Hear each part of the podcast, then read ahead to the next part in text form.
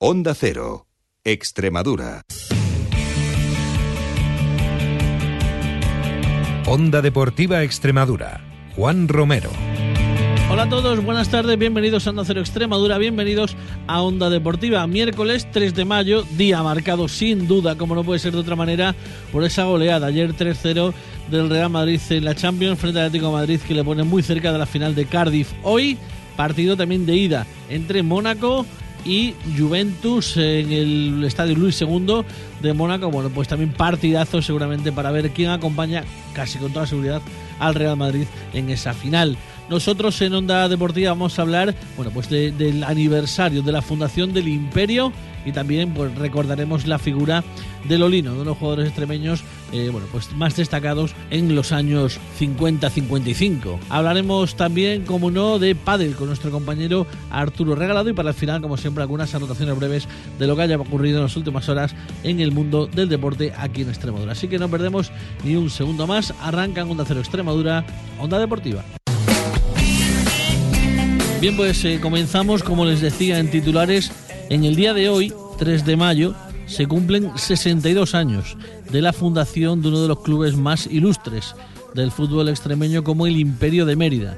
Su presidente, su fundador, Agustín Jiménez Villaoz, fue mandatario del Imperio durante casi 40 años al, al mando del equipo blanquiazul. Su hermano Lolino fue también destacado jugador en el fútbol extremeño, tanto en el Mérida como en el Extremadura y fallecía hace unas semanas y también vamos a eh, dar unos datos sobre su figura. Lo va a hacer como siempre, como cada miércoles en la clase de historia, nuestro amigo y compañero Alfonso Baladés. Alfonso, buenas tardes.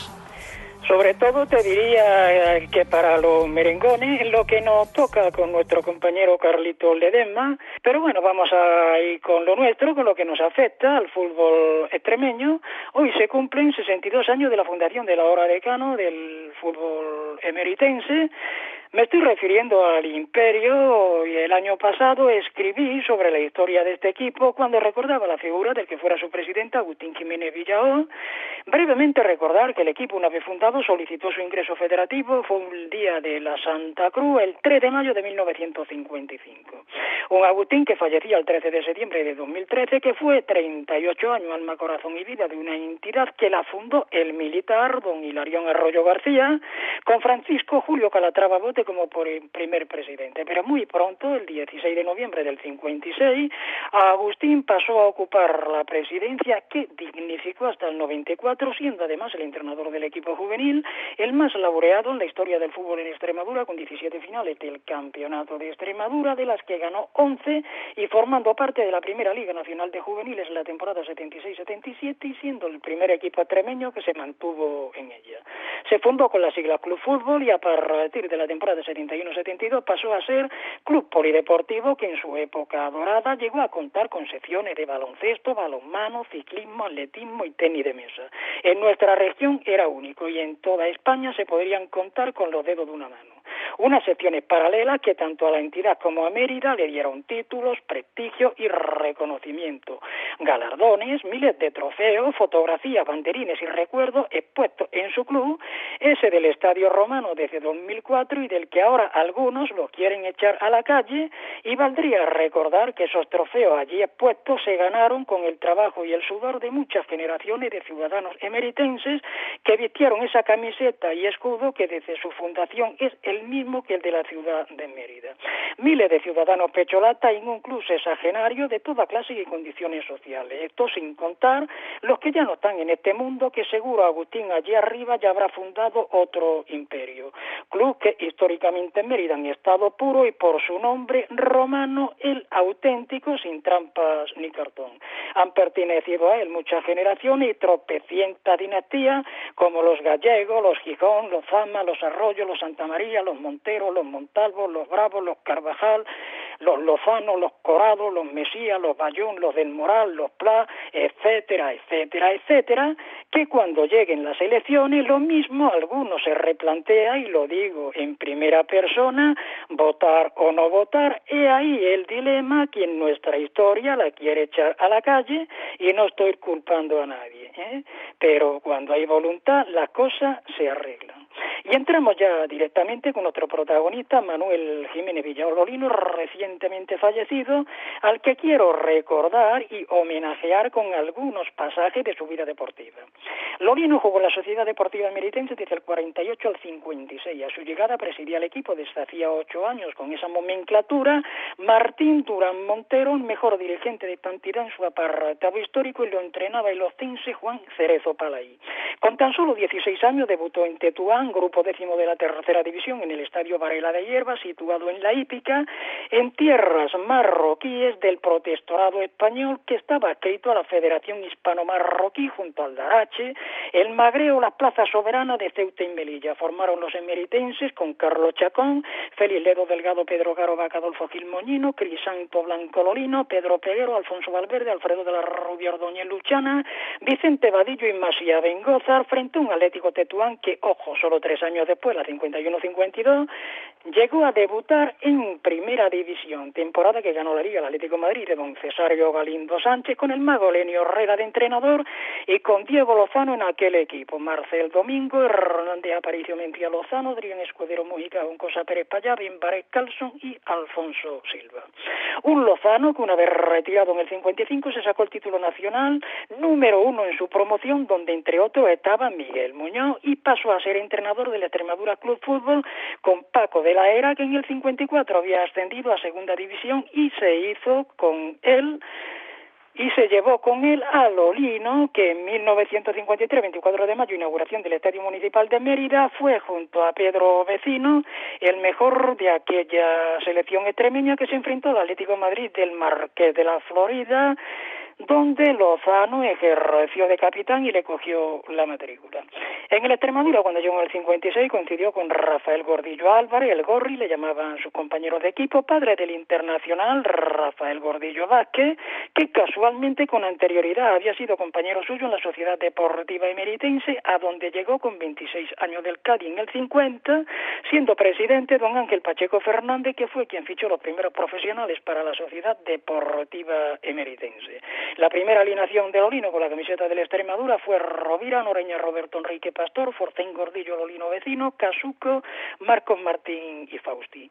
Y antes de que se me quede en el tintero, recordar un hecho que marcó la vida deportiva de Lolino, como fue jugar en el Santiago Bernabéu. Estamos hablando de la Copa del Generalísimo, 16 de final, temporada 58-59. La ida el 26 de abril se jugó en el Francisco de la Era 0-5. Hablamos del Real Madrid, que ganó las primeras cinco Copas de Europa, Formón Almendralejo, con Domínguez Marquita Santa María Lemme, Ramos Ruiz, Joseito, Mateo, Diestéfano, Pusca y Gento, casi nada. La Saeta Rubia anotó dos, Pancho Pusca otro, el otro de Joseito y falta uno, pues sí, lo marcó Lolino, pero en propia puerta, coño. Anécdota que la contaba él con mucha gracia, por cierto. La vuelta 3-0, la capital de España, y mira por dónde hoy se cumplen 58 años justo.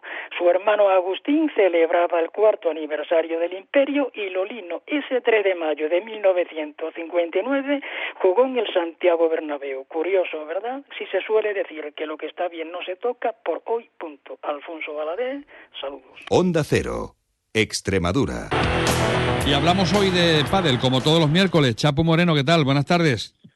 Hola Arturo, buenas tardes. Bueno, vamos a empezar hablando, si te parece, estas pruebas eh, todas son importantes, pero cuando se trata de pruebas eh, para pequeños, es decir, el futuro un poco del pádel, le damos desde aquí mucha más importancia. En este caso hablamos de los Judes, ¿no? Eh, de una prueba que ha tenido lugar este pasado fin de semana en Cáceres. Cuéntanos. Sí, era una prueba pendiente, de una prueba que se suspendió por la lluvia. Solamente se pudieron jugar unas categorías y ha habido otras categorías que se, que se aplazaron y efectivamente se jugó este fin de semana en Cáceres.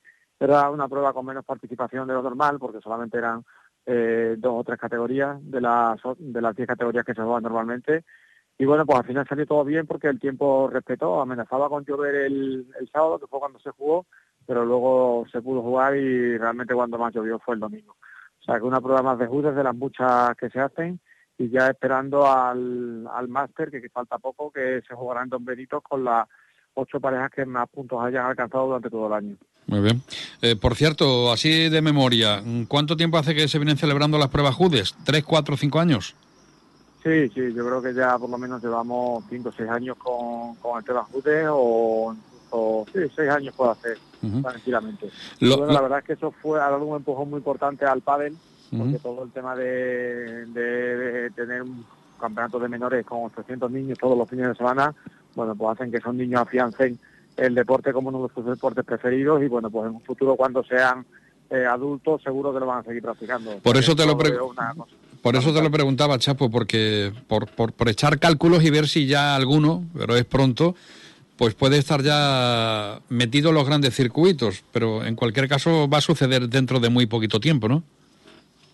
Sí, el tema de los UDES es, la parte promocional, porque ahora ya se ha dividido, como ahora que también hablaremos, si te parece, de la prueba federada que se juega en Plasencia. Entonces tenemos, digamos, una parte promocional, que son los UDES de promoción, y luego tenemos el circuito federado, en donde los niños que van destacando sí es obligatorio que tengan su licencia federativa y ahí bueno pues van ellos ya jugando los mejores los, mejores porque luego ese circuito federado incluso es clasificatorio para jugar una fase nacional que son los famosos TIC Premium donde ahí van los mejores de toda España entonces digamos que están los UDEX promoción eh, tenemos el circuito federado de Extremadura eh, para menores y luego tenemos ya los TIC que es a nivel nacional.